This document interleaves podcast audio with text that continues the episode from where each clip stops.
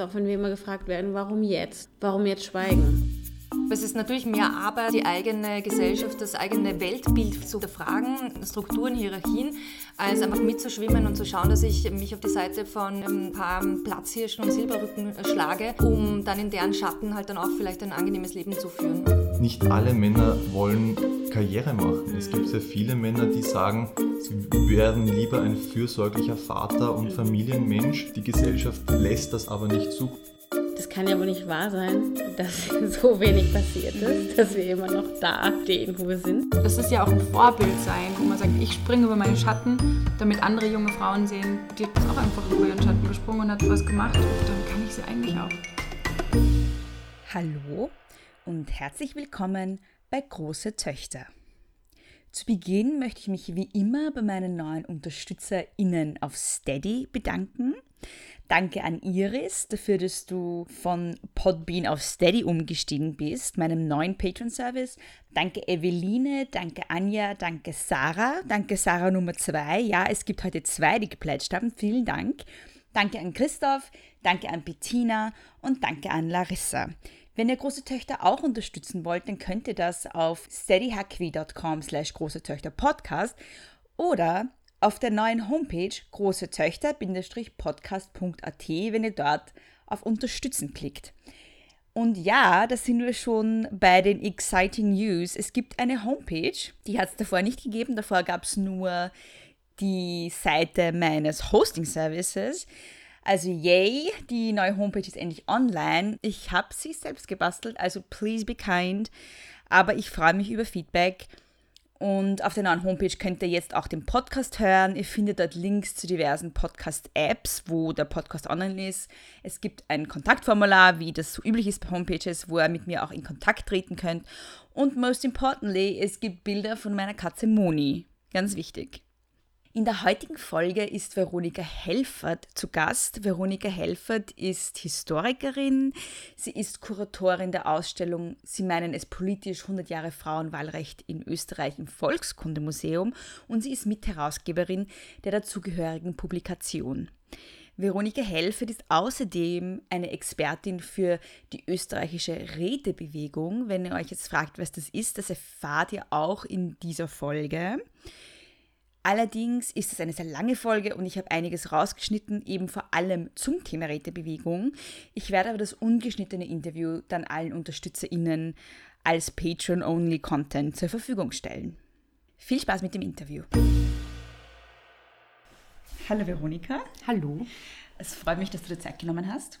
Ja, danke für die Einladung. Es freut mich sehr, hier zu sein. Die erste Frage, die ich meinen Gästen stelle, ist immer, wer bist du und was machst du?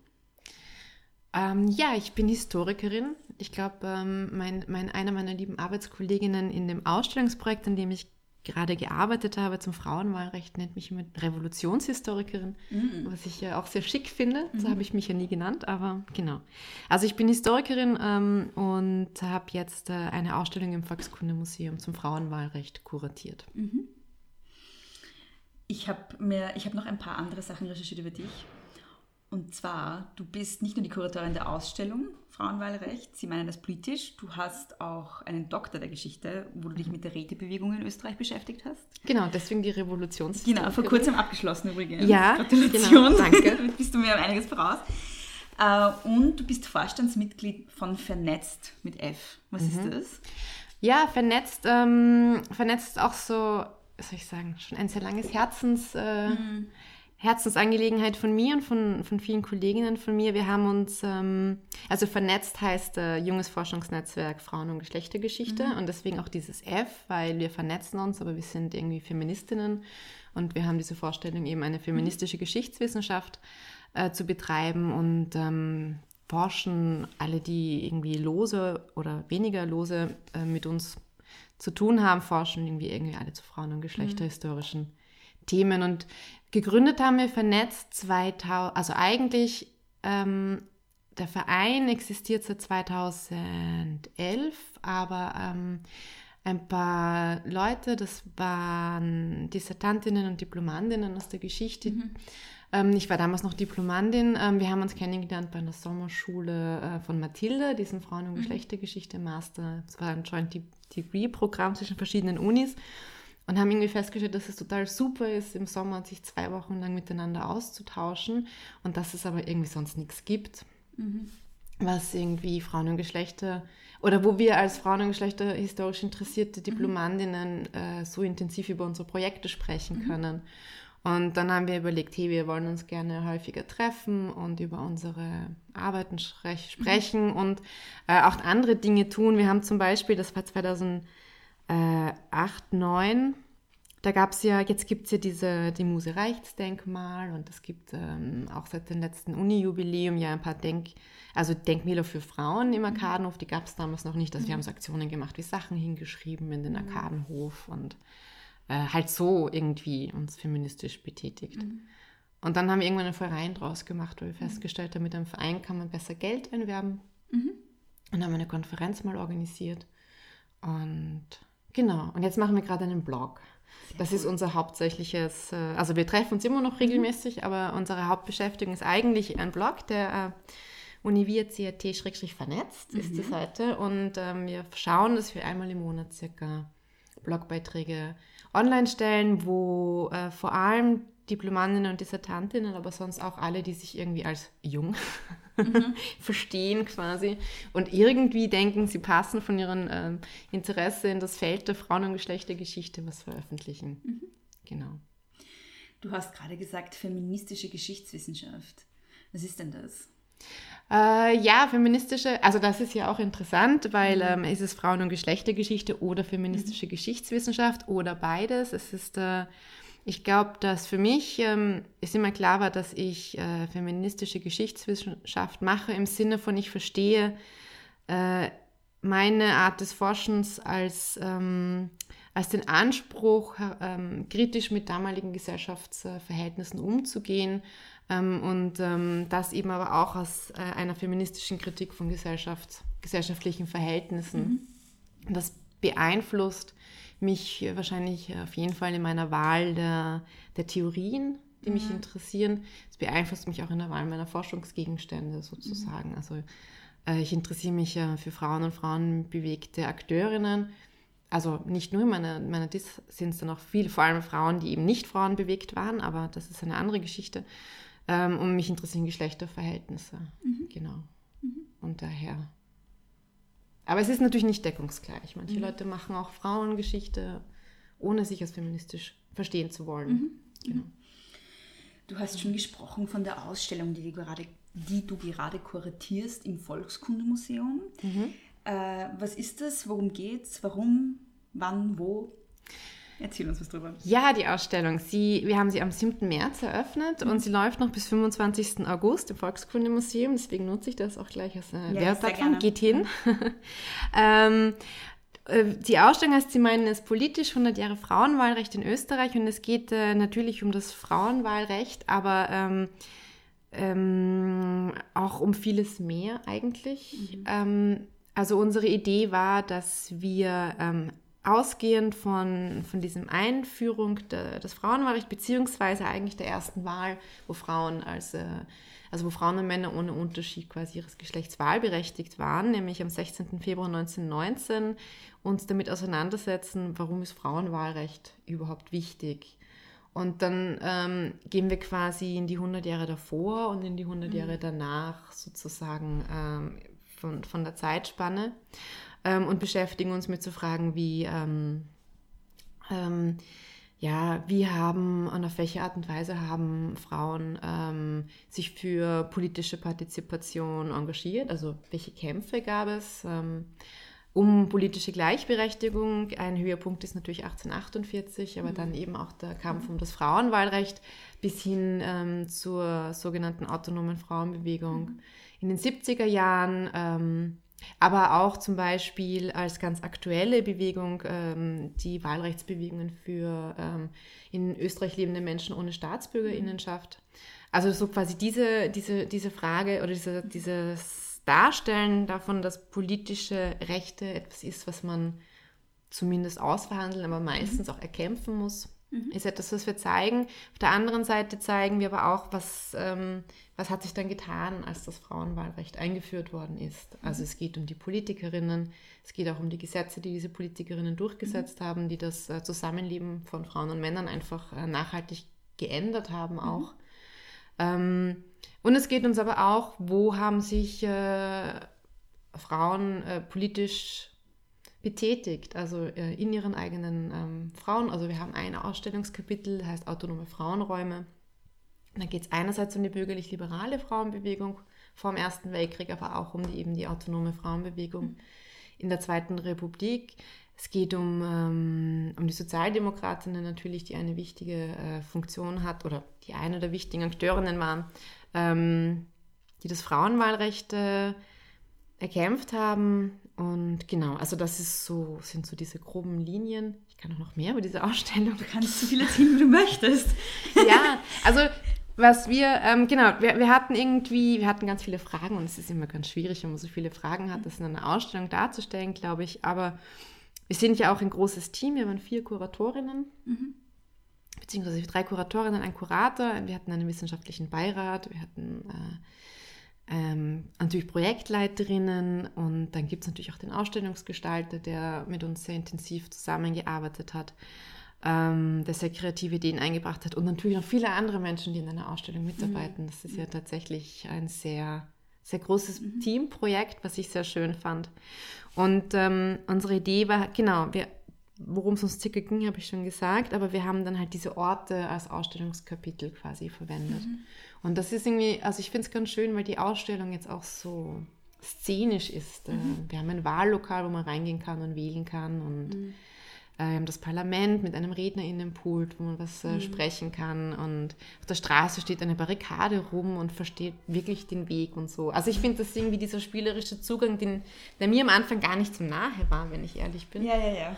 Ähm, den fand ich dann irgendwie total, total toll und es macht ähm, sehr, also es hat mir dann auch sehr viel Spaß gemacht und ich hoffe, es macht auch den BesucherInnen Spaß, einfach auch wirklich Spaß durch die Ausstellung zu gehen, weil äh, schwere Themen sind natürlich trotzdem auch dabei, aber, aber genau, es ist irgendwie, uns war das schon auch wichtig, da so kreativ auch mit dem Thema umzugehen.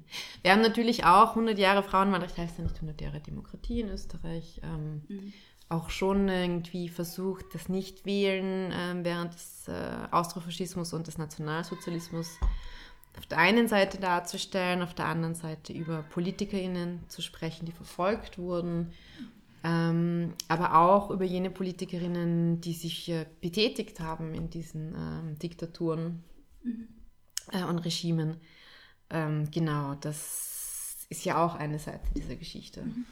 Ja. Die Ausstellung war ja ursprünglich eines, eine Wanderausstellung, oder? Also es gab doch zuerst diese Wahlzelle, die als Wanderausstellung herumgewandert ist. Genau, also ähm, wir haben irgendwie, anscheinend haben wir gedacht, eine Ausstellung reicht nicht, wir Ja. müssen zwei machen.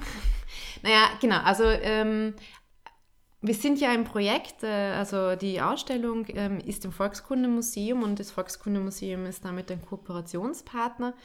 Aber das Projekt selber ist quasi nicht vom Museum, sondern ist ähm, ein, wurde gefördert durch äh, diesen Jubiläums, Heinz Fischer vorgesessenen Jubiläumsfonds ähm, anlässlich der Republiksfeierlichkeiten 2018, also 1918, erste, die Gründung der ersten Republik.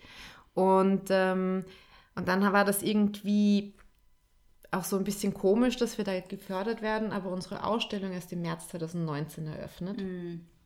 Was für uns naheliegend war, weil am 4. März 1919 war die erste Sitzung der konstituierenden Nationalversammlung, wo dann eben auch Frauen als äh, Abgeordnete eingezogen sind, oder als Nationalratsabgeordnete eingezogen sind. Ähm, aber das äh, war offensichtlich doch nicht ganz so naheliegend. Und dann haben wir uns überlegt, was könnten wir dann tun, so für das 2018er Jahr und dachten, also es gab von vornherein die Idee, auch eine dezentrale Ausstellung zu machen.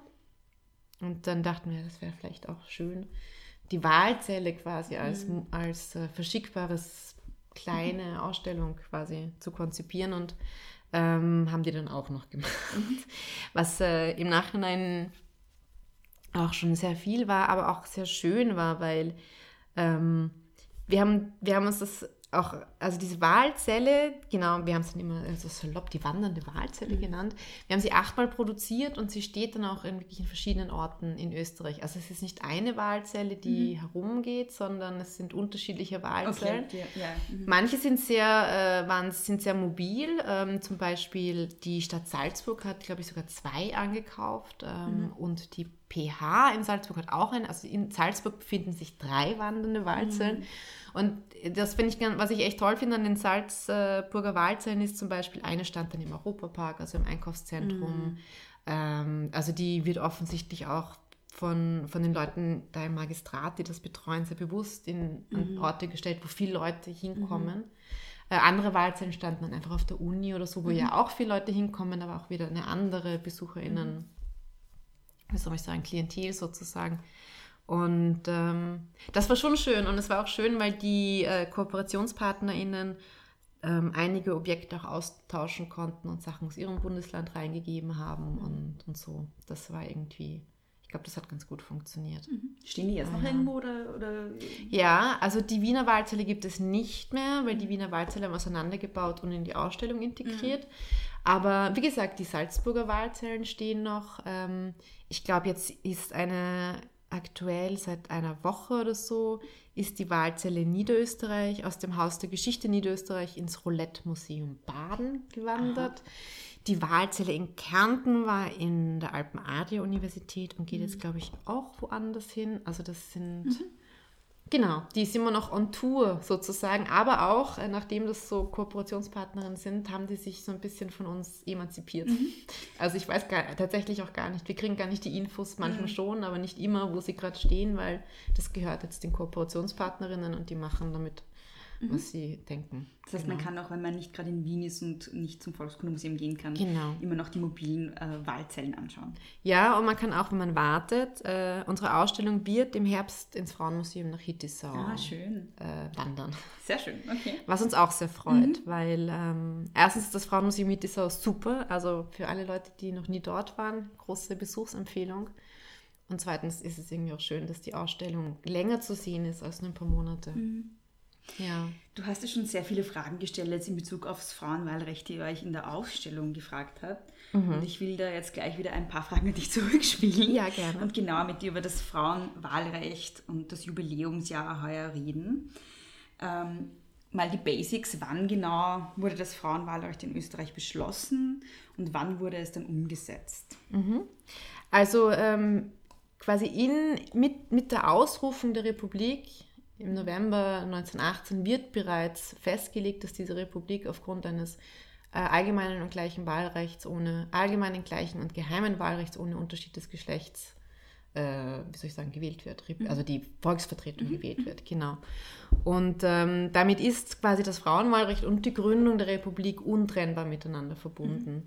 Ähm, es gibt dann immer, das ist auch recht, das fand ich auch recht schön, ich, wir sind noch nicht so lange offen und ich habe jetzt noch nicht so viele Führungen gemacht, aber die paar, die ich gemacht habe, habe ich auch immer gemerkt, dass das auch so ein ganz ähm, äh, wichtiges Thema ist, so warum wurde das 1918 eingeführt, oder? Also natürlich es ist der Zerfall der Monarchie und die Republik wird gegründet und ähm, der Erste Weltkrieg ist der Grund dafür und dann ist das passiert, aber in mein Eindruck auch so von, von den Diskussionen in, in öffentlichen Medien oder wenn so ähm, Dokumentarfilme gezeigt werden, ist das sehr oft trotz allem unterbetont wird, dass das nur eingeführt werden konnte, weil das 30 Jahre davor ständig Thema war.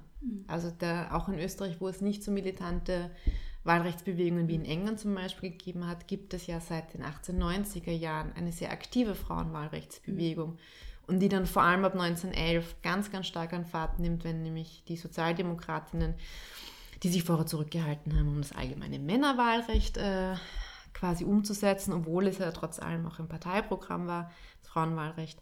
Also die beginnen auch 1911, das heißt in der Zeit unmittelbar vom Ersten Weltkrieg gibt es eine ganz intensive, europaweite, aber eben auch in der Habsburger Monarchie, ganz intensive ähm, Kampagne zur, zur Einführung des Frauenwahlrechts. Und im Krieg gibt es Diskussionen und Kampagnen, äh, Kampagnen dass ähm, zum Beispiel die Wiener Gemeindewahl ähm, das Wiener Gemeindewahlrecht reformiert werden soll und hier quasi ein Frauenwahlrecht eingeführt werden soll. Und so. Also das ist ein tagespolitisches Thema auch in der Zeit. Und dann wird eben die Republik äh, ausgerufen und, ähm, und damit eben auch das allgemeine äh, Wahlrecht für Frauen. Und äh, das Ganze wird durchgesetzt weil nämlich ähm, in dieser konstituierenden Phase der Republik es sowas gibt wie ein, Mech also ein Austarieren von politischen äh, Machtverhältnissen und die Sozialdemokratie und auch einige liberale Politiker ganz vehement äh, fordern, dass eben das Frauenwahlrecht Bestandteil sein muss dieser, dieser neuen republikanischen äh, Grundordnung. Mhm. Und ähm, noch einmal verkündigt wird das dann mit dem Gesetz im Dezember 1918, wo das ja quasi dann noch einmal, ähm, äh, wie soll ich sagen, legalisiert wird. Und dann gibt es verschiedene Durchführungsverordnungen. Das ist alles irgendwie recht, passiert recht schnell. Und mhm. die erste Wahl ist eben dann am 16. Februar mhm. 1919. Mhm. Genau. Du hast ganz zu Beginn auch noch die Jahreszahl 1848 gesagt. Äh, warum ist das wichtig? Ähm, ich habe ja schon gesagt, ich bin Revolutionshistorikerin. Ja, ja. Aber 1848 ist aus mehreren Gründen wichtig. Also erstens finde ich oder glaube ich, dass äh, man die Geschichte der politischen Partizipation in Österreich ähm, auch schon im 19. Jahrhundert auch nicht davon trennen kann, dass es ähm, immer wieder auch revolutionäre Momente gab, die sich, ähm, äh, in denen sowas wie also im Fall von 1848 einer parlamentarischen Demokratie. Es gibt natürlich auch noch ähm, andere äh, Strömungen, die was anderes wollten, aber jedenfalls diese politischen äh, revolutionären Bewegungen wollen eine Reform oder eine andere äh, Gesellschaft und andere politische Machtverhältnisse. Und 1848 ist ja ähm, Revolution in ganz Europa und eben auch in Österreich für ein paar Monate. Und ähm, dort bilden sich zahlreiche demokratische Clubs, äh, von den Frauen eigentlich auch hauptsächlich ausgeschlossen werden. Ähm, aber eben auch der, zum Beispiel der Demokratische Frauenverein, der sich ganz stark für die, der sich als politischer Verein konstituiert hat. 1848 ist auch insofern interessant, weil es äh, keine Zensur mehr gibt. Das heißt, es wird total viel publiziert und wir haben ein Flugblatt von 1848, das wir auch in der Ausstellung zeigen. Ähm, und ich glaube schon, dass es, ich weiß nicht, ob es noch ein früheres, also meines Wissens gibt es kein früheres Dokument, wo quasi aktives und passives Wahlrecht, ein gleiches aktives und passives Wahlrecht für Frauen gefordert wird. Mhm. Und das ist ähm, schon sowas wie ein, was soll ich sagen, ein revolutionärer Höhepunkt von Forderungen nach politischer Partizipation.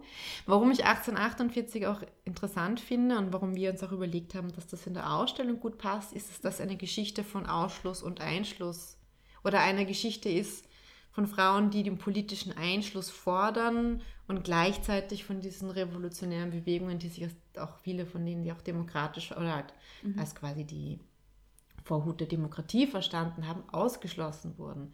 Also, und äh, das ist schon wichtig auch, dass die Geschichte der Demokratie im 19. Jahrhundert in Europa oder halt im langen 19. Jahrhundert in Europa eine Geschichte ist, ähm, dass Frauen nicht mit eingeschlossen sind in der Konzeption äh, des, des demokratischen Politikers oder des Politikers überhaupt, aber eben auch, mhm. oder? In diesen, mh, genau, im, im, Sinne auch der französischen Revolution, mhm. äh, Gleichheit, Freiheit und Brüderlichkeit.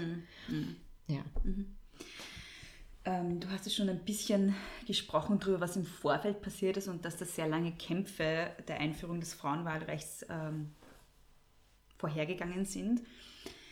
Ich bin irgendwie heuer und beziehungsweise letztes Jahr draufgekommen, dass ich eigentlich total wenig weiß über die Wahlrechtsbewegung der Frauen in Österreich. Also ich weiß da viel besser Bescheid über England. Es mag auch darin liegen, dass ich Anglistik studiert habe. In Großbritannien gab es ja das sehr sehr viele, sehr laute Proteste. Es gab Frauen, die mehrfach äh, äh, ins Gefängnis mussten deshalb. Es gab ja. hungerstreikende Frauen.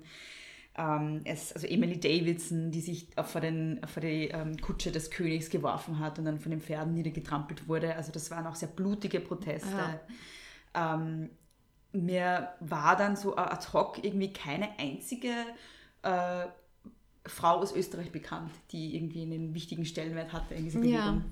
Ja, ja also die, die, die, die haben das schon extremst gut gemacht, mhm. äh, die Suffragetten in mhm. England, mit auch der Medienarbeit, mhm. weil die ein, also ich glaube auch, dass das viel, vor allem wahrscheinlich auch daran liegt, dass du Anglistik studiert hast, Mhm. aber auch so, wenn du quasi, glaube ich, viele Leute fragst, was sie so mit der Frauenrechts-, Mhm. Stimmrechtsbewegung verbinden, denken die wahrscheinlich an das, Mhm. weil die ähm, auch schon damals europaweit extremst bekannt waren, diese Art von militanter, militanter äh, politischer Arbeit haben die Frauenstimmrechtsaktivistinnen in, in Österreich nicht gemacht. Ähm, sich teilweise auch sehr bewusst distanziert. Ähm, Birgitta Bader-Zar, Historikerin an der Uni Wien, ist ja die Frauenwahlrechtsbewegungsexpertin. Die macht das immer ganz stark, dass das eine ganz andere Strategie war in Österreich. Die, also in Österreich ist die St- Frauenstimmrechtsbewegung, ähm, man kann sagen, grob äh, in zwei bis drei Lagern gespalten, wenn ich das jetzt mal, es ist jetzt sehr vereinfacht. Aber ja. was ich damit meine ist, es gibt, ähm, es gab jene bürgerliche ähm, Frauenaktivistinnen, für die die Erreichung des Frauenstimmrechts ein zentraler Punkt war, um andere Anliegen ähm, weiterzubringen. Äh, eine jener, jener Bevölker- oder Frauengruppen, wenn man so möchte, die sich sehr, sehr früh in der zweiten Hälfte des 19. Jahrhunderts dafür engagiert haben, sind zum Beispiel Lehrerinnen gewesen. Also Lehrerinnen, Auguste Fickert ist so eine der, der wichtigen Frauen hier, die, ähm, also das äh, Wahlrecht in der Monarchie ist ja extrem kompliziert, ähm, aber man kann grob sagen, dass in der Monarchie es, es gab erstens unterschiedliche Ebenen, die Reichsratwahlen äh, und dann gab es äh, Kommunal- und Lokalwahlen natürlich auch.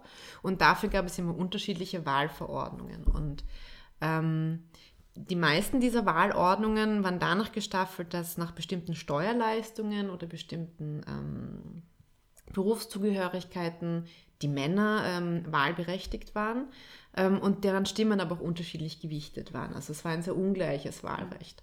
Und ähm, aber, was es in der Monarchie auch gab, es gab da durch dieses, in diesem Kurienwahlrecht auch ähm, Frauen, die wahlberechtigt waren. Äh, manchmal nur auf lokaler Ebene, manchmal auch auf einer höheren Ebene. Das waren sehr oft Großgrundbesitzerinnen. Ähm, sehr oft durften sie die Stimme auch nicht selber abgeben, sondern mussten von einem Mann, ähm, also ein Mann musste hingehen und abstimmen so. Aber genau, das gab es auch und deswegen war es auch für die Zeitgenossinnen gar nicht so absurd zu sagen, Wahlrecht ähm, sollte irgendwie reformiert werden. Und diese Lehrerinnen ähm, wollten quasi ein Wahlrecht wie ihre männlichen Lehrerkollegen. Und unter anderem auch, weil, ähm, also ihre Forderung haben sie unter anderem auch damit begründet, dass ihre eigenen beruflichen, ähm, soll ich sagen, ähm, Rahmenbedingungen dadurch verbessern können. Also die waren ungleich schlechter gestellt, weniger bezahlt und so weiter. Und auch da merkt man ein Thema, das durchgeht, oder nur wer wählen kann und gewählt werden kann, kann auch rechtliche ähm, Rahmenbedingungen ändern. Und das war eben auch schon eines dieser wichtigen Themen. Also diese Lehrerinnen waren sehr, waren sehr aktiv. Ähm, es gibt ähm, die bürgerliche Frauenstimmrechtsbewegung in Österreich ist ja auch in eine radikalere, nicht so radikaleren Flügel zerfallen und unterschiedliche ähm, Akteurinnen wollten auch unterschiedliche ähm, ähm, Frauen, äh, ein unterschiedliches Frauenwahlrecht. Manche eben wollten quasi dasselbe wie die Männer, also quasi Bestandteil des bestehenden Kurien-Wahlrechtssystems. Und manche, wie zum Beispiel viele der radikalen Frauenrechts-, Stimmrechtsaktivistinnen und der Sozialdemokratinnen wollten ein gleiches äh, Wahlrecht, aber dann eben auch ein gleiches Wahlrecht für die Männer, weil es hatten die Männer ja auch kein gleiches Wahlrecht. Äh, Erst ähm, sehr spät gab es sowas wie eine allgemeine Kurie, wo Männer, ähm, die quasi keinen ähm, Grundbesitz hatten und so wahlberechtigt waren, aber auch mit einem sehr geringen Stimmanteil und so weiter. Also das, die ganze Wahlrechtsgeschichte ist ja schon eine von einer Ungleichheit. Genau, also das ist, sind so, äh, es, ist, es ist auch eine sehr komplexe Geschichte und eine komplexe Geschichte, die unter anderem auch deswegen in Österreich ähm, noch weiter beforscht werden müsste, aber nicht kann momentan ist, weil äh, die größte Dachorganisation ähm, der, der österreichischen Frauenverein existiert immer noch. Und ähm, ist ein privater Verein und in die Archive von diesem privaten Verein ähm, wird niemand zugelassen.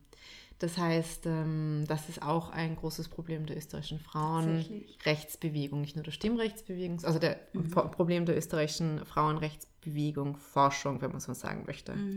Ja, also viele von den, von dem, was äh, die, die bürgerlich-liberalen Frauen gemacht haben, also da fehlen einfach wichtige Bestände, oder man weiß einfach nicht, ob es nicht noch Bestände gibt, die irgendwie total wichtig wären zu erforschen. Man kennt sie nicht. Und genau, das ist Sidestep, ist auch Ja, ja, äh, eine, ja. vielleicht eine überraschende Ja, ähm, tatsächlich. ja, privater Verein. Ja. Du hast ja schon Auguste Flickert genannt. Mhm. Fickert? Äh, Fickert, okay. Ich dachte, Flickert heißt sie.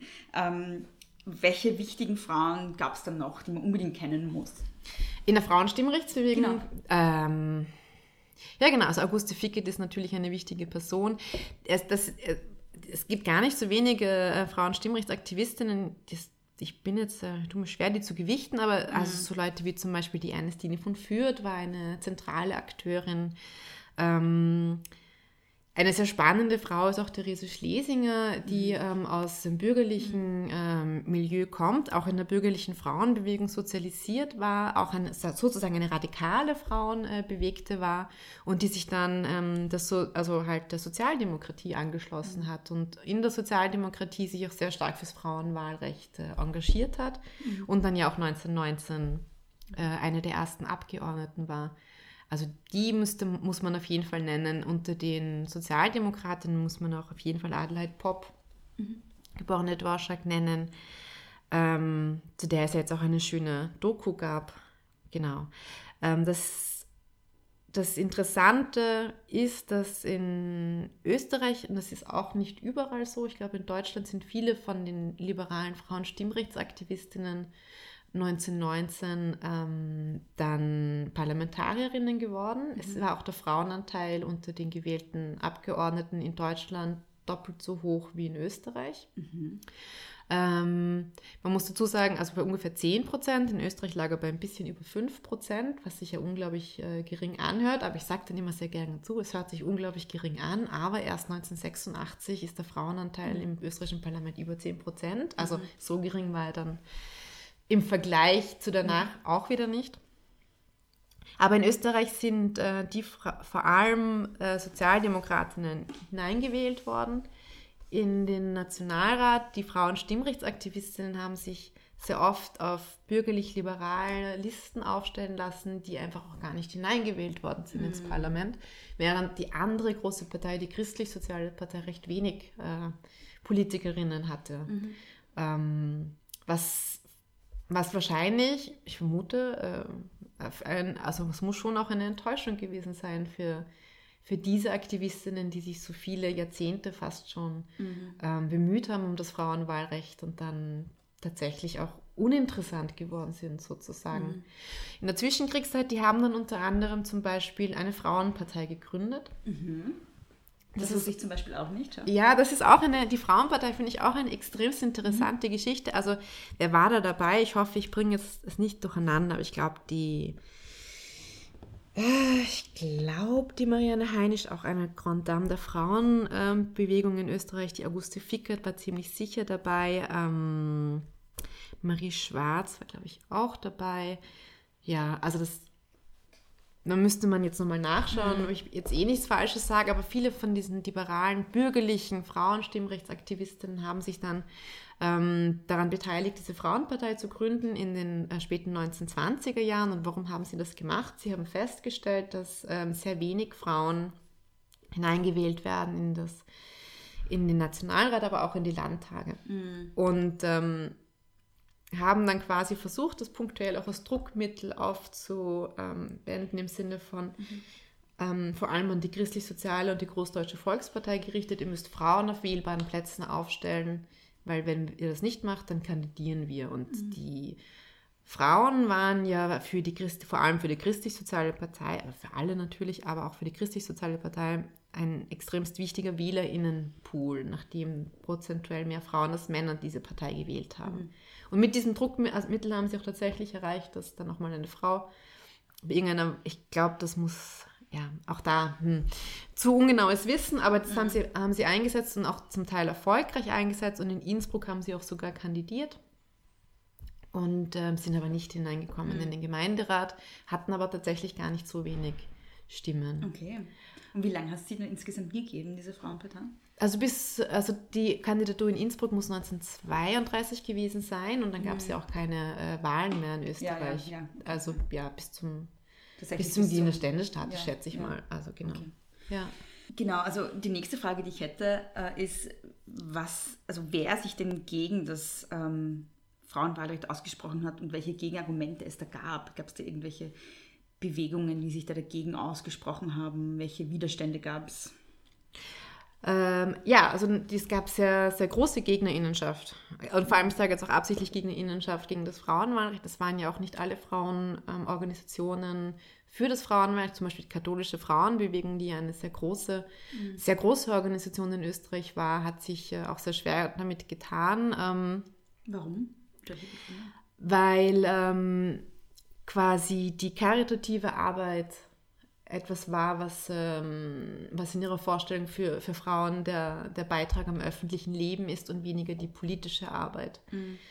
Dass ähm, viele Gegner des Frauenwahlrechts haben quasi sehr, sehr, wie soll ich sagen, fast schon ich finde immer, das hat schon fast schon was Lustmalerisches, wie sie sich das alles vorgestellt haben, was für mhm. furchtbare Dinge passieren, wenn Frauen in die Politik eintreten. Also so, es gibt die Diskurse wie auch bei Frauen in, äh, wie bei der Frage um Frauenbildung gibt es eben auch die Frage um Frauen in der Politik. Können die das überhaupt machen? Sind sie nicht so emotional, körperlich nicht dafür geeignet mhm. und so weiter? Ähm, diese pseudowissenschaftlichen Argumente dagegen hat es gegeben, aber eben auch diese Argumente von sozusagen gesellschaftlicher Arbeitsteilung. Mhm. Politik ist nichts, was Frauen tun, das ist etwas, was Männer machen. Wenn Frauen in die Politik gehen, dann brechen die Familien auseinander. Mhm.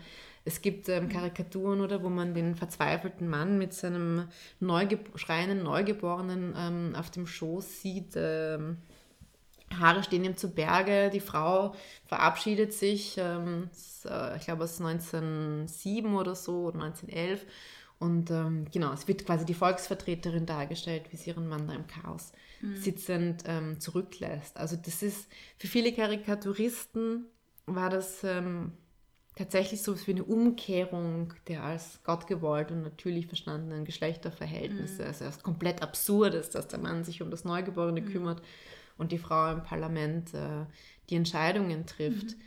Ähm, das sind viele von diesen diesen sexistischen und misogynen Klischees, äh, finde ich, äh, ziehen sich auch so ein bisschen durch bis heute. Also da, ähm, das ist teilweise ganz, ähm, ganz erstaunlich, wie aktuell sich vieles mhm. anhört. Also in, in, zum Beispiel für die Recherche, in der Recherche für die Ausstellung bin ich über einen Radiobeitrag gestolpert, den wir dann auch zeigen oder anhört, den kann, kann man sich anhören, mit dem schönen Titel ähm, Sind Politikerinnen durchsetzungsfähig? Äh, ein Ö1-Journal äh, aus, glaube ich, den späten 80er Jahren und ähm, ja, also das ist so hm. okay, überhaupt nicht lange her, aber da wird sehr hm. ernsthaft darüber diskutiert, ob Frauen ähm, überhaupt hart genug sind, um ihren hm. Job als Politikerinnen wahrnehmen zu können.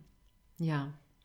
Und es gibt ja auch noch ganz stark das Klischee von Frauen, die irgendwie, also nicht nur in der Politik, aber die insgesamt einfach Karriere machen, dass sie dann irgendwie vermännlichen und dass es halt irgendwie nur ja. sozusagen in einem Stereotyp des Männlichen überhaupt geht, in einer Führungsposition zu sein, auch wenn man sozusagen in einem weiblichen Körper steckt, muss genau. man dann genau. quasi die Rolle, ja. in Anführungszeichen, des Mannes übernehmen. Ja. ja. Ja, das ist sehr präsent und ähm, ja, und natürlich sind diese Frauen auch ähm, Zielscheibe von öffentlichen und nicht öffentlichen Sexismus und, mhm. und sexueller Beläst sexualisierter Belästigung geworden. Und ähm, auch hier sehr eindrücklich, wie sich manche Dinge nicht ändern. Mhm. Ähm, also zum Beispiel Johanna Donald, die ja ähm, als erste, also Sta Staatssekretärin für Frauenangelegenheiten, nachher Frauenministerin, wahrscheinlich auch sowas wie eine prädestinierte, fast schon Zielscheibe war mhm. für, mhm. für Häme, Spott und Anfeindungen ähm, hat Hass und Drohbriefe bekommen. Also wenn man sich das anschaut, muss man sagen, ja, heute ist das online. Mhm. Aber ähm, das quasi, das, das, hat sich das Medium geändert, aber nicht die Argumente mhm. oder, oder nicht die Beschimpfungen. Und mhm. ähm, ich möchte das nicht zur Relativierung sagen, sondern eher im Gegenteil, ja. was sich, wie, wie, wie wenig sich in manchen, mancherlei Hinsicht äh, die Dinge bewegt haben, hat mich schon auch äh, also das war schon sehr radikal, hat sich mir das vor Augen, mhm. wie soll ich sagen, äh, die vor Augen geführt, ja, genau. Ja. Ähm, ja. Mhm. Ja, also ähm, du hast es schon gesagt, am 4. März 1919 sind dann die ersten acht Frauen in den österreichischen Nationalrat eingezogen als Abgeordnete, weil es war ja dann nicht nur mhm. äh, die Möglichkeit, passiv zu wählen. Also Frauen hatten nicht nur das passive Wahlrecht, sondern auch das aktive Wahlrecht. Mhm. Und die ersten acht, ich habe es mir aufgeschrieben, weil auswendig weiß ich es nicht, waren Anna Boschek, Hildegard Burian, Emmy Freundlich, Adelheid Popp, die wir schon genannt haben heute, Gabriele Proff, Therese Schlesinger, die haben wir auch schon genannt, Amelie Seidel und Marie Tusch. Genau. Und wie wurde auf die denn reagiert? Also das sind diese acht Frauen, genau. Ähm, die Hildegard Burjan ist die einzige, die christlich-soziale Abgeordnete waren. Alle anderen waren Sozialdemokratinnen. Ähm, also es gibt, ähm, es gibt auch es gibt ein sehr eindrückliches Foto auch von der Burjan, wie sie da alleine unter diesen ganzen Männern sitzt. Äh, Ich glaube, dass es diese Frauen also äh, teilweise sicherlich nicht einfach hatten. Man, man, kann das nicht, man kann das nicht immer gut nachvollziehen in den Protokollen oder so. Vieles ist ja auch nicht öffentlich gemacht worden, aber zum Beispiel gibt es so eine Geschichte, die Gabriele Hauch immer ganz gerne erzählt, ähm, dass Emmy Freundlich, Emmy Freundlich war wirklich eine, eine der bedeutendsten WirtschaftsexpertInnen in Österreich ähm, zu der Zeit, war auch als einzige Frau ähm, ähm, irgendwann mal, ähm, wie nennt sich das, Delegierte äh, im, im, in der UN-Wirtschaftssektion. Jetzt bringe ich das sicherlich nicht mit dem korrekten Namen raus, aber sie war wirklich eine international anerkannte Expertin. Und die hat eine Rede im Budgetausschuss gehalten und wurde von einem anderen Abgeordneten ähm, quasi darauf hingewiesen, dass ihn das eigentlich nicht interessiert, was sie da sagt, weil so wie sie schon ausschaut mit ihrem Bubikopf und ihrem Reformkleid, kann man das eh nicht ernst nehmen. Und das ist so eine dokumentierte Aussage, ähm, die sie anscheinend auch öffentlich gemacht hat, wo Gabriele auch, glaube ich, mit sehr viel Recht darauf hinweist, äh, was das für ein mutiger Schritt das auch ist, diese Art von, von sexistischer Anfeindung öffentlich zu machen. Ähm, die aber, glaube ich, schon, also eben einerseits zeigt, mit was für Reaktionen waren sie konfrontiert, aber andererseits auch zeigt, was für eine Grenzüberschreitung das offensichtlich für manche Abgeordnete gewesen sein muss, sich da mit, äh, mit Frauen auseinandersetzen müssen, die auch nicht so ausschauen, wie man quasi, weiß nicht, konservativ äh, sich, eine, sich als Frau verhalten und kleiden muss. Äh, viele von den Frauen, ähm, du hast es vorgelesen, ähm, wie zum Beispiel Marie Tusch oder Anna Boschek, waren ähm, Arbeiterinnen, ähm, die, die natürlich mit einer ganz anderen Schulbildung, äh, ganz anderen Vorwissen ähm, hineingegangen sind in diese politische Funktion, äh, wie zum Beispiel Abgeordnete anderer Parteien, die sehr auf Politikwissenschaft oder Jus studiert hatten. Und ähm, also da, auch dieses Gefälle muss, äh, muss teilweise sehr, soll ich sagen, hart gewesen sein. Ähm, gar nicht so sehr, dass ich glaube, dass sie weniger kompetent waren, sondern die, der Habitus, oder, den man als Politiker hat und den man sich dann noch aneignet. Und ähm, also das waren, glaube ich, wirklich äh, Frauen, die sich das sehr hart äh, erkämpft und auch sich dann sehr durchsetzen mussten in ihrer Funktion. Nicht nur die Sozialdemokratinnen, auch unter den christlich-sozialen, zum Beispiel Aloysia Schirmer war, wenn ich es jetzt hoffentlich nicht falsch sage, ich glaube, sie war Heimarbeiterin. Also auch dort gab es Frauen aus niedrigeren Gesellschaftsschichten. Viele von den bürgerlichen ähm, Abgeordneten, also den, von den bürgerlich-liberalen Parteien, der Großdeutschen Volkspartei oder so, waren auch sehr gebildete Frauen. Ähm, Bertha Pichel zum Beispiel war, glaube ich, Historikerin. Ähm, auch Hildegard Burjan hatte einen, einen Doktortitel, ich glaube, die hatte in Zürich studiert, wenn ich mich jetzt nicht irre. Also das sind, also natürlich hast du auch hier die Bandbreite von sehr gebildeten Frauen und Frauen, die aus, äh, aus der Gewerkschaftsbewegung kommen und ähm, eine ganz andere Schulbildung hatten. Ja. Ähm, wie war das Parlament damals überhaupt zusammengesetzt? Also wie waren die Kräfteverhältnisse? Ähm, also die konstituierende Nationalversammlung, die gewählt wurde, da gab es eine, ähm, eine Koalition zwischen der äh, christlich-sozialen und der sozialdemokratischen Partei. Die hatten gemeinsam die Mehrheit. Dann gab es noch eine Reihe von anderen kleineren ähm, Parteien. Die größte von diesen kleineren quasi ist die Großdeutsche Volkspartei, die auch, glaube ich, relativ so eine mittelgroße Partei war, die ganze Erste Republik hindurch. Die christlich-sozialen, ähm, also die Sozialdemokratische Arbeiterpartei war ja dann ab der zweiten Wahl nicht mehr in der Regierung, die gesamte Erste Republik nicht mehr.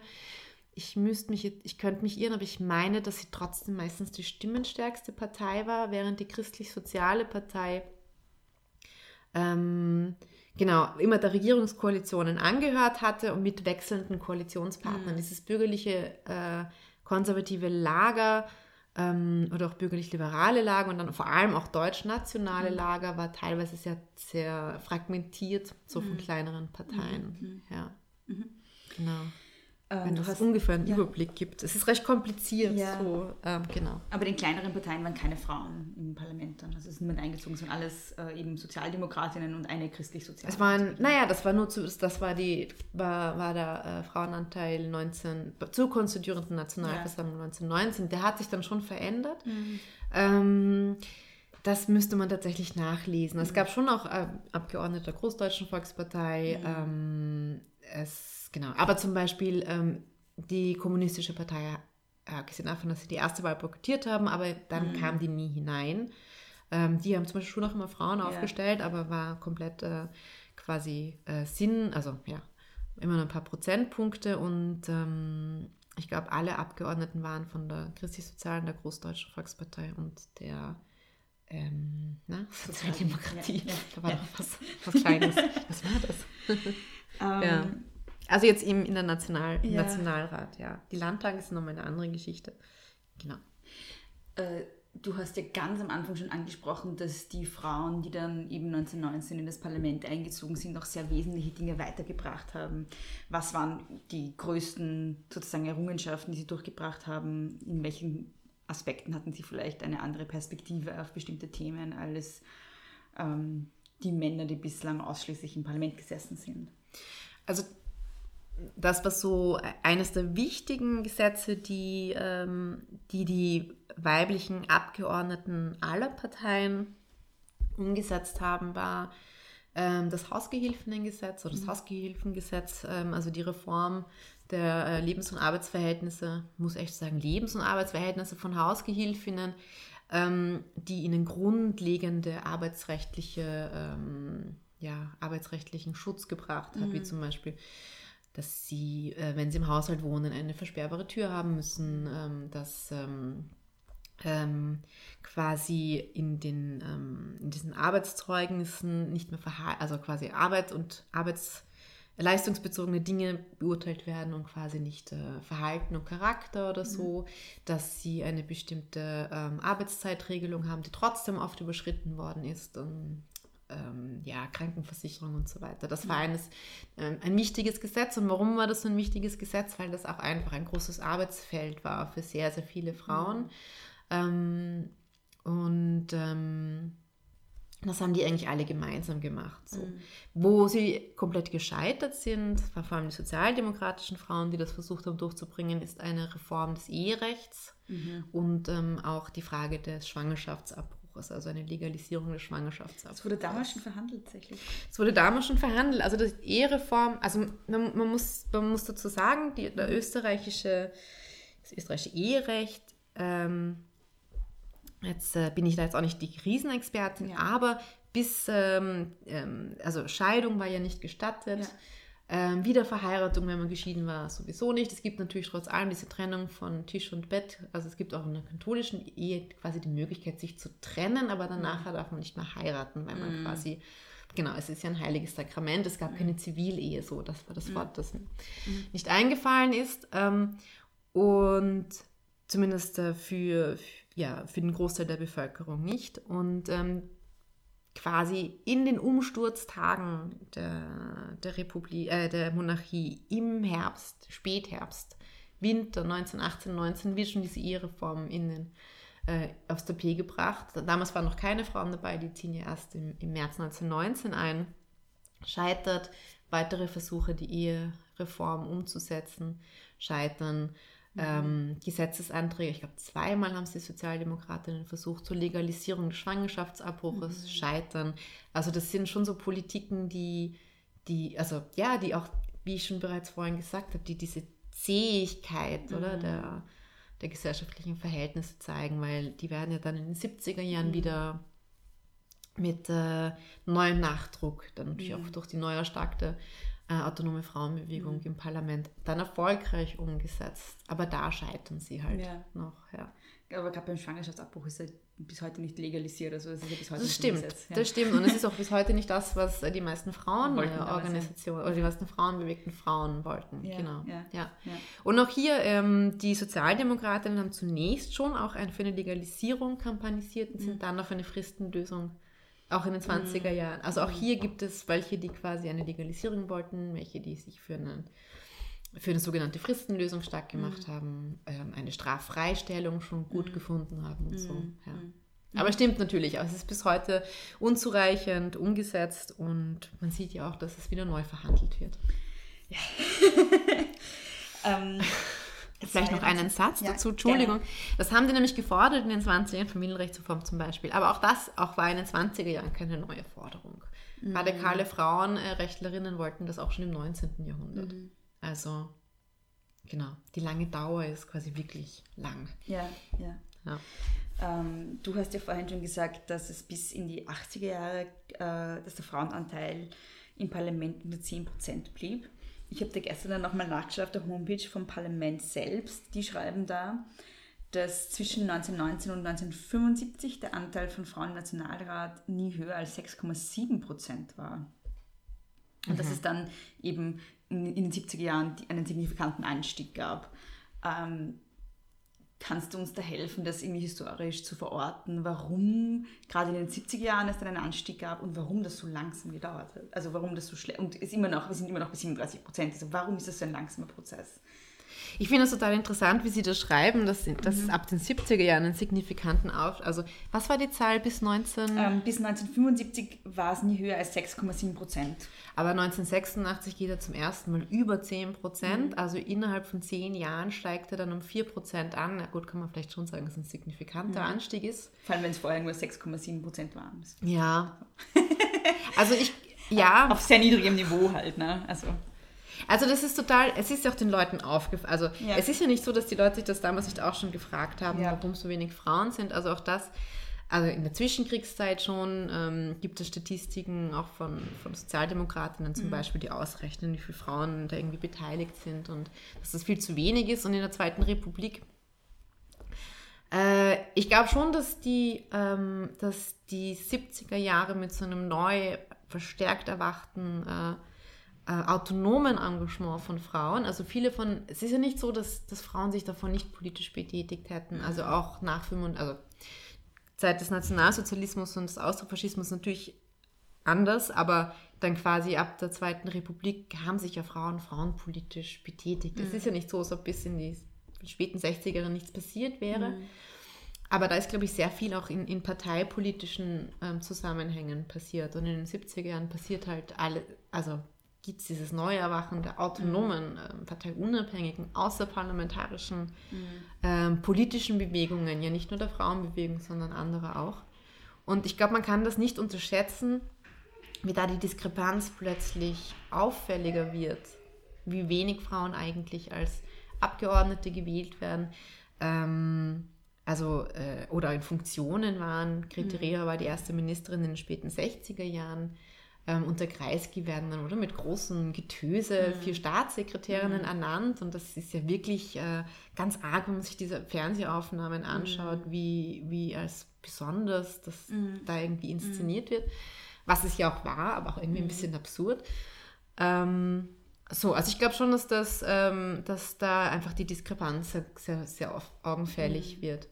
Und in den 80er Jahren ähm, beginnen die Quotenregelungen. Und die Quotenregelungen, das muss man echt so sagen, sind, glaube ich, das Instrument, das es am effektivsten den Frauenanteil im Parlament nach oben, oben treibt, sozusagen. Ähm, ich bin halt auch tatsächlich keine äh, Nachkriegshistorikerin. Ich bin da echt immer so ein bisschen.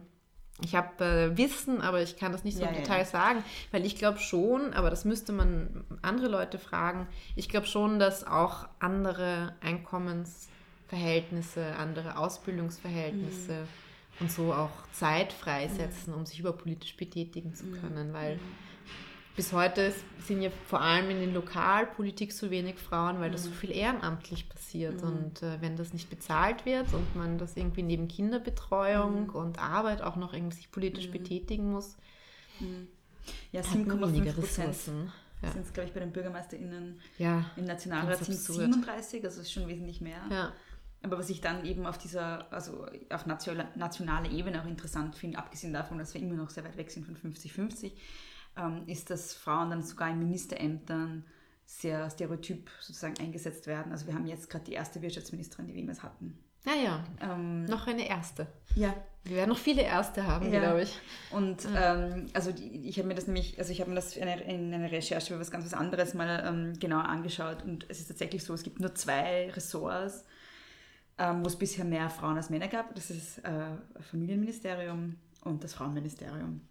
Und sonst sind das überall sehr geringe Zahlen. Also es geht halt, Ja. finde ich, auch nicht nur um, um die Anzahl, sondern auch, wo werden Frauen dann hingesetzt, Ja. wirklich. Ja. Ja, ja genau. Ja.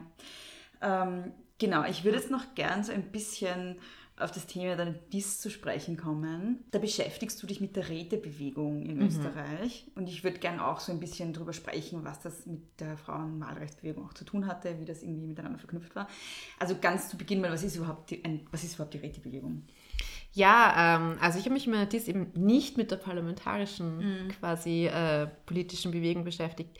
Also die, die Rätebewegung ist ähm, ausgehend sozusagen von dieser Sogkraft der russischen Revolution in 1917 im Sinne in ganz Europa beginnt es, also brodelt ja schon vorher auch, aber so sozusagen ähm, es wird, es bietet sich ein neues Modell an, wie quasi sozialistische, eine sozialistische Gesellschaftsordnung sich vorgestellt wird in der realen Umsetzung. Also das Rätesystem ähm, strukturiert sich danach, dass äh, gesellschaftliche und wirtschaftliche, also politische und wirtschaftliche Machtverhältnisse sollen in die Hände der Bevölkerung gelegt werden, in dem Fall der Arbeiter. Bei den Bauernräten sind es dann natürlich wieder andere, also es sind Bauern und so weiter.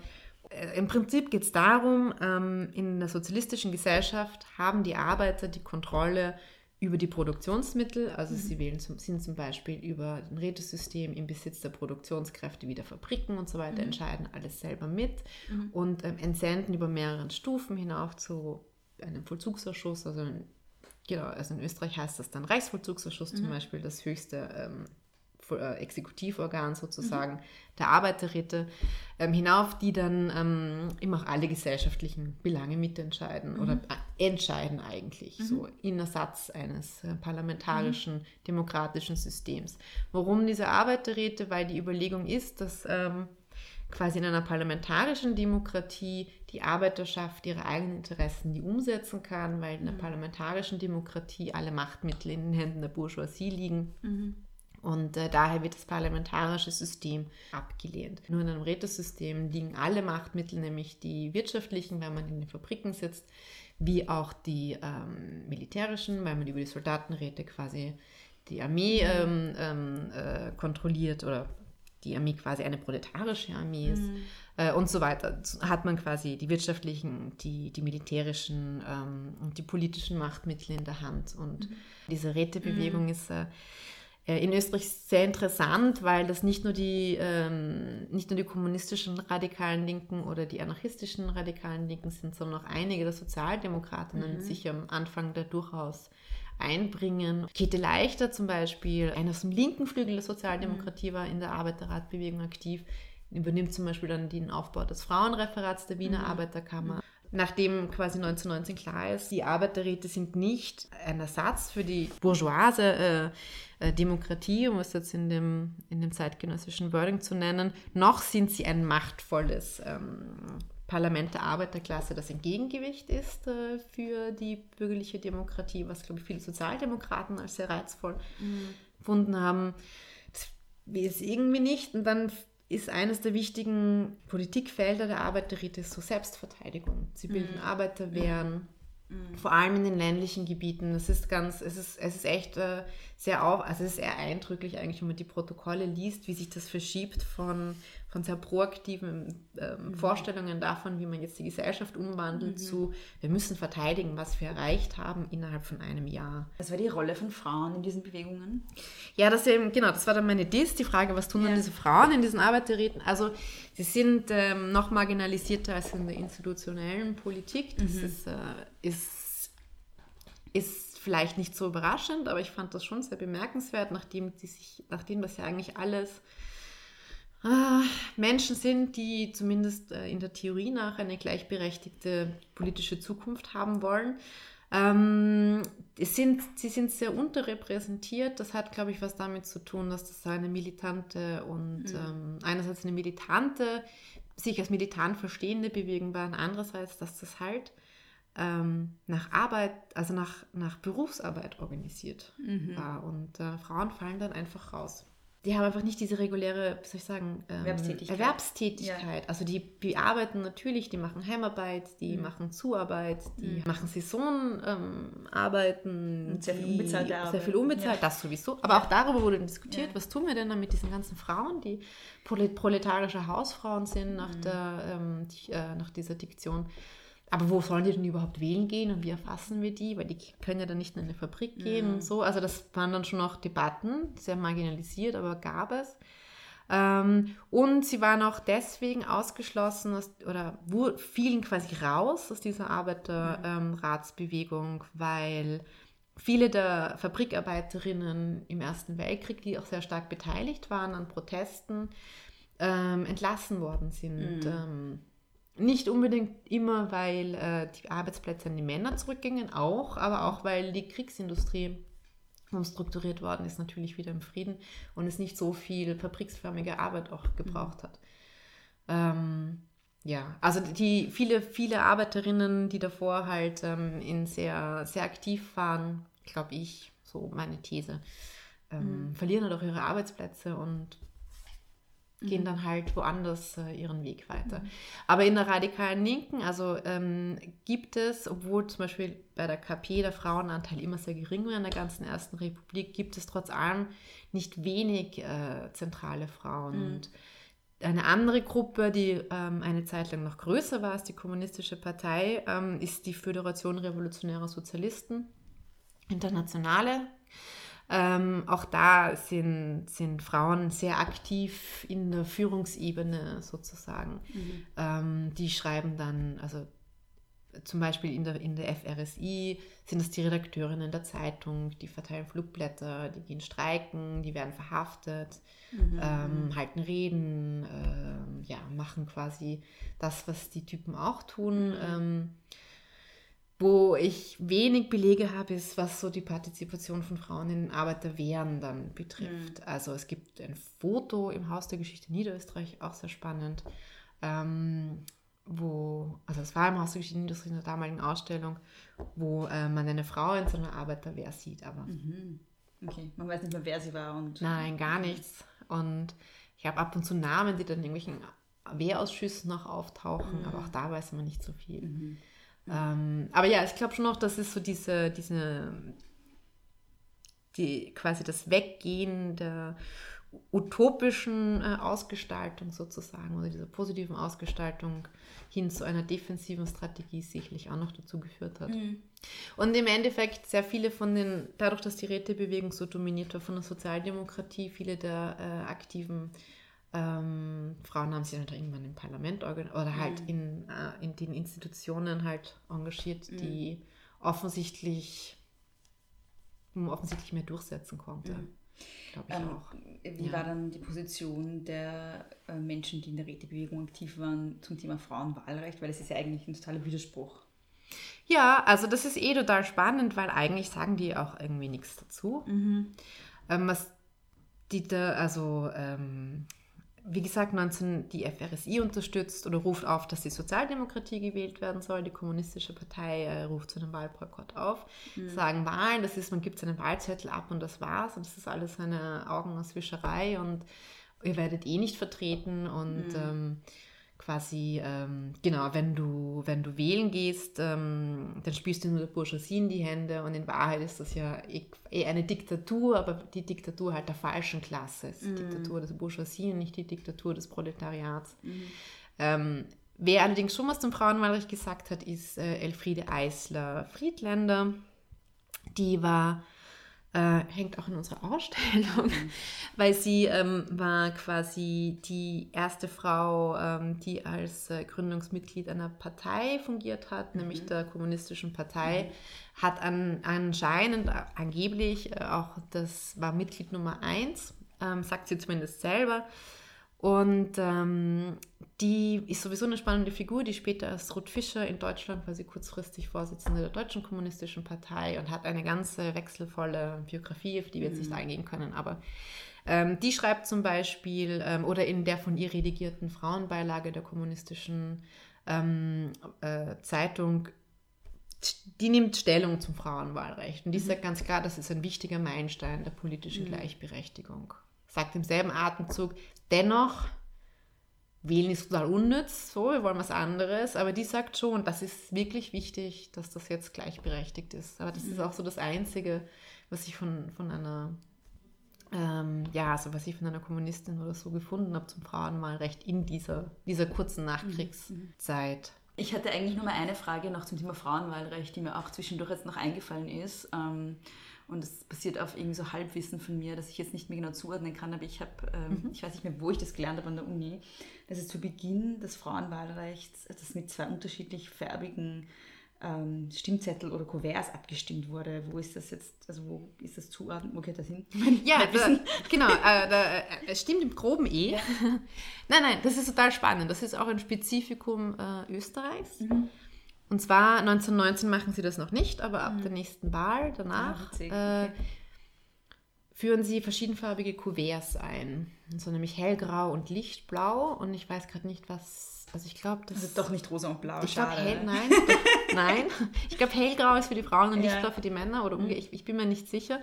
Jedenfalls gibt es dann in der gesamten Ersten Republik ähm, verschiedenfarbige Kuverts für die Nationalratswahlen, was äh, super für Historikerinnen ist, weil sie natürlich eine schöne Wahlstatistik haben, aber auch damals schon unter sehr viel Protest auch eingeführt worden ist, vor allem von Frauen, äh, Rechtsaktivistinnen, die das als einen Eingriff in, in Persönlichkeitsrecht und ge- und das geheime Wahlrecht empfunden haben. Ähm, warum haben sie das gemacht? Naja, weil sich alle also sehr dafür interessiert haben, was wählen denn diese Frauen, das äh, politisch unbekannte Geschlecht, äh, sagenumwobenes Wesen. Man weiß ja nicht, was sie tun in diesen Wahlzellen, so ungefähr. Ähm, und ist auf dem Lau also eigentlich die ganze Zeit der Ersten Republik über ausgewertet, besprochen und ähm, analysiert worden und ähm, genau. Und was haben diese Frauen gewählt? Was haben denn diese Frauen gewählt? Tatsächlich haben diese, also überdurchschnittlich mehr Frauen, also mehr Frauen als Männer haben die christlich-soziale Partei gewählt, mehr Männer als Frauen haben die sozialdemokratische Partei gewählt. Ähm, sehr viel mehr Männer als Frauen haben die kommunistische Partei gewählt. Äh, nicht so viel mehr Männer, aber doch als Frauen haben die nationalsozialistischen Parteien gewählt. Und bei den Liberalen ist es, glaube ich, relativ ausgeglichen. aber Ich glaube auch mehr Männer als Frauen. Die Wahlbeteiligung von Frauen und Männern ähm, ist, ich glaube, es sind ein paar Prozentpunkte zu Beginn, dass mehr Männer als Frauen prozentuell an ihrer Gesamtheit gewählt haben und gleicht sich dann an. Aber es waren mehr Frauen wahlberechtigt als Männer in der Ersten Republik. Okay. Das, das war auch ein Grund, warum sie so ähm, ja, beforscht werden mussten, diese Frauen, von denen ich weiß, was sie tut, tun. Ähm, und was auch so, so interessant ist, äh, in der Art und Weise, wie wir darüber sprechen. Wir sprechen ja immer darüber, was, was haben denn diese Frauen gewählt, nicht was haben denn diese Männer gewählt. Ja, ja, Äh, und auch Johanna Gemacher hat das in einem Vortrag letztens sehr schön formuliert, weil eigentlich sind ja die Männer ähm, die Minderheit. Also und die Frauen die Mehrheit und quasi das Minderheitenvotum der Männer ist die Norm und das. Mehrheitsvotum, was die Frauen sind, ist damit das Abweichende. Jetzt weiß ich wieder, was ich vorhin sagen wollte. ja, gerne, sag's. Was nämlich vielleicht auch noch wichtig ist zur Frage der politischen äh, Partizipation oder der Möglichkeiten, sich politisch zu engagieren, ist ja nicht nur das Wahlrecht, sondern auch, darf ich mich über politisch engagieren? Und Frauen war ja die äh, Beteiligung an Politik oder die Teil, äh, wie soll ich sagen, sie durften nicht Mitglieder von politischen Vereinen werden bis 1918. Dieses Gesetz wurde auch sofort nach dem Zerfall der Monarchie äh, reformiert, wonach eben Frauen sich politisch betätigt, im politischen Verein betätigen durften und deswegen dann auch erst in Parteien sozusagen eintreten.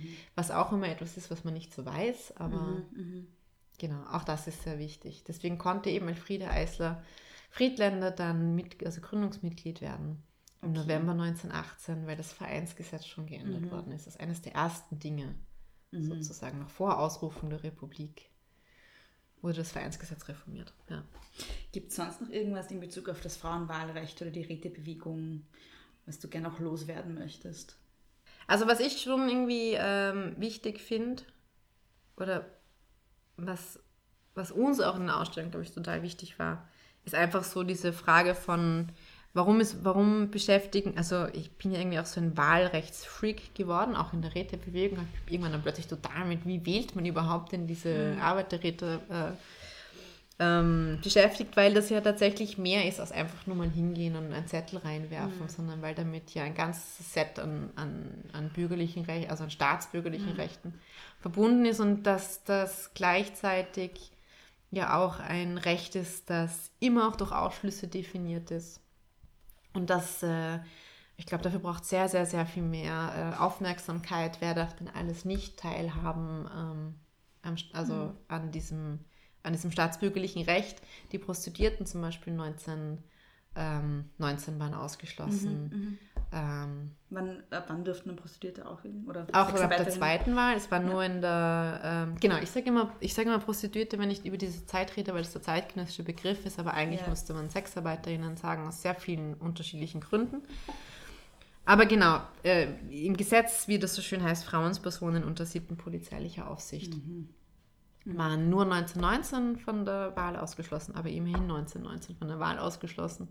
Und heute ist es ja vor allem die große Gruppe der Nichtstaatsangehörigen, ähm, wo Österreich eines der restriktivsten äh, Staatsbürgerschaftsgesetze äh, fast schon weltweit hat. Und es müsste nicht so sein. Sehr viele Länder machen das anders. Äh, und Magst genau. du vielleicht ganz kurz erklären, worum es da geht, weil vielleicht wissen das viele nicht, die zuhören, was du jetzt meinst überhaupt. Ähm, ja, also man, man könnte ja meinen, eigentlich ist es ja eh logisch, es dürfen ja nur die wählen, die quasi Staatsangehörige sind. Also ich, wenn ich einen österreichischen Pass habe oder österreichische Staatsbürgerin bin, dann darf ich in Österreich wählen. Ist ja irgendwie eh logisch. Warum sollte jemand wählen dürfen, der nicht Österreicher ist? Ne? Aber im Endeffekt betrifft das eine große Gruppe an Menschen, die schon sehr, sehr lange in Österreich leben, teilweise zehn Jahre und länger. Ähm, die kein Wahlrecht haben, wenn sie EU-BürgerInnen sind, dann zumindest auf Gemeinderatsebene, ähm, aber nicht auf der Landesebene und ähm, auch viele, die eben nicht EU-Bürgerinnen sind, dürfen auch auf der, ähm, genau, dürfen ja gar nicht wählen. Und das ist ein großer Ausschluss und das ist auch etwas, was äh, tatsächlich ähm, nicht so selbstverständlich ist, dass das für alle von, für, von allen so selbstverständlich gehalten wird, weil ich bin ein bisschen kompliziert. Was ich meine ist, ähm, ich habe das Gefühl, dass in der gegenwärtigen politischen Lage das auch so ein, es, es, ich weiß nicht, es verkommt so ein bisschen der Diskurs, so allein drüber zu reden, wird schon skandalisiert, Ja. oder? Dass das Ja. etwas ganz Unmögliches ist und wenn man sich, das war nicht immer so, also wenn man sich anschaut, Radiosendungen oder so aus dem Beginn der 90er Jahre, da wird von sehr vielen Leuten, wo die man es auch überhaupt nicht annehmen würde, äh, eine Reform der Wahlordnung ähm, gefordert, dass äh, Menschen, die eine Zeit lang in dem Land leben, auch mitbestimmen können, was in dem Land passiert. Sie werden ihre Steuern ja verwendet, die leben, die gehen zur Schule, die arbeiten. Ähm, warum sollten sie nicht das Recht haben, daran teilzunehmen, äh, wie ihre, genau, wie, was, also daran teilzunehmen, ähm, an den Reglementierungen, die ihr Leben auch bestimmen. Und das ist eben das eine, dass sie nicht zugelassen sind und das andere ist, dass das österreichische Staatsbürgerschaftsgesetz mehrere Voraussetzungsketten hat, die das sehr, sehr schwierig machen, überhaupt ähm, die Staatsbürgerschaft zu erhalten. Jetzt abgesehen von der Länge des Wohnsitzes ist es das Höhe, die Höhe des verfügbaren äh, Einkommens. Also man muss echt viel Geld auf der Seite haben. Äh, es gibt total viel Voraussetzungen, ähm, abgesehen von Bescholtenheit und so weiter. Und das ist, äh, es ist super restriktiv. Das ist nirgendwo in, es ist, ich weiß gar nicht, wie viele Länder noch ein restriktiveres Gesetz haben als Österreich, wahrscheinlich keine Handvoll oder so. Und, ähm, und auch das äh, ist natürlich eine Hürde. Also es ist, es gibt sozusagen, es gibt eine doppelte Hürde. Es gibt Länder, die machen es sehr leicht, die Staatsbürgerschaft zu erhalten, dann wird man wahlberechtigt. Aber es gibt auch Länder wie Chile zum Beispiel, wo man fürs Parlament stimmen kann, wenn man dort lebt und nicht die Staatsbürgerschaft hat. Insofern, also es geht auch anders oder es Ja, ginge ja, auch ja. anders als hier. Und vielleicht darf ich noch eine Werbung machen. Abgesehen davon, gerne. kommt bitte in die Ausstellung. Die man übrigens findet unter frauenwahlrecht.at. Da könnt ihr auch alles Mögliche nachlesen, was zu dem Projekt irgendwie passiert ist. Genau, weil wir sind ja, ein, ein, ein sehr umfangreiches Ja, Projekt. genau. Und ähm, unter anderem war, haben wir auch einen Begleitband, oder nicht wir, sondern die Herausgeberinnen und dieses Herausgeberinnen-Kollektiv Blaustrumpf Mhm. Ahoi, das im Grunde der wissenschaftliche Beirat und die Projektleiterinnen sind. Ähm, genau, wir, die haben einen großen Begleitband herausgegeben, wo sehr, sehr viele neue Forschungen auch passiert Mhm. sind rund um das Thema Frauenwahlrecht, auch mit einem super Artikel zu, äh, das sieht man jetzt nicht, auch einen super Artikel. äh, Veronika macht Daumen hoch mit beiden Händen. äh, einen super Artikel eben zur Frage der Wahlrechtsbewegungen, wo ich alles, was ich jetzt erzählt habe von eben äh, Nicht-Österreich oder für Nicht-ÖsterreicherInnen, habe ich äh, hauptsächlich von diesem Artikel von Gerd Falchers äh, und seiner Co-Autorin, deren Name mir jetzt gerade nicht präsent ist. Ich habe es mir schon bestellt. Ja. Es ist, an, es ist angeblich schon unterwegs. Ja, es ist auch urlange nicht erschienen. Ja, ich weiß, ich auf gewartet, gesessen. Ja. ja, und ich habe sehr viele, viel Wissen, das ich nicht aus meiner eigenen Forschung habe, habe ich aus diesem Ja, sehr schön. Buch. Äh, es ist super. Super, danke schön, liebe Veronika. Ja, vielen Dank für die Einladung. Ähm, ich hoffe, ich war nicht zu verwirrend. Nein, Dankeschön. Vielen lieben Dank, Veronika, für das sehr umfangreiche und höchst informative Interview und danke an euch fürs Zuhören. Alle Infos rund um die Ausstellung und die Publikation findet ihr unter www.frauenwahlrecht.at. Große Töchter findet ihr auf Facebook, auf Instagram at große Töchter Pod und mich findet ihr als at Frau Frasel sowohl auf Twitter als auch auf Instagram. Ihr könnt mir gern ein E-Mail schreiben, großetöchterpodcast at gmail.com oder ihr könnt einfach das Kontaktformular auf der Homepage großetöchter-podcast.at verwenden. Dort könnt ihr auch den Podcast hören. Ihr könnt ihn aber auch überall dort hören, wo es Podcasts gibt, Apple, Spotify und so weiter und so fort. Nicht vergessen, dort dann gleich abonnieren, damit ihr keine neue Folge verpasst. Große Töchter könnt ihr unterstützen, indem ihr auf Apple Podcasts eine Bewertung und Rezension hinterlässt, indem ihr euren Freundinnen und Freunden vom Podcast erzählt und indem ihr Große Töchter auf Steady unterstützt. Das ist steadyhq.com slash Große Töchter Podcast. Danke fürs Zuhören und bis zum nächsten Mal. Nicht kleinkriegen lassen.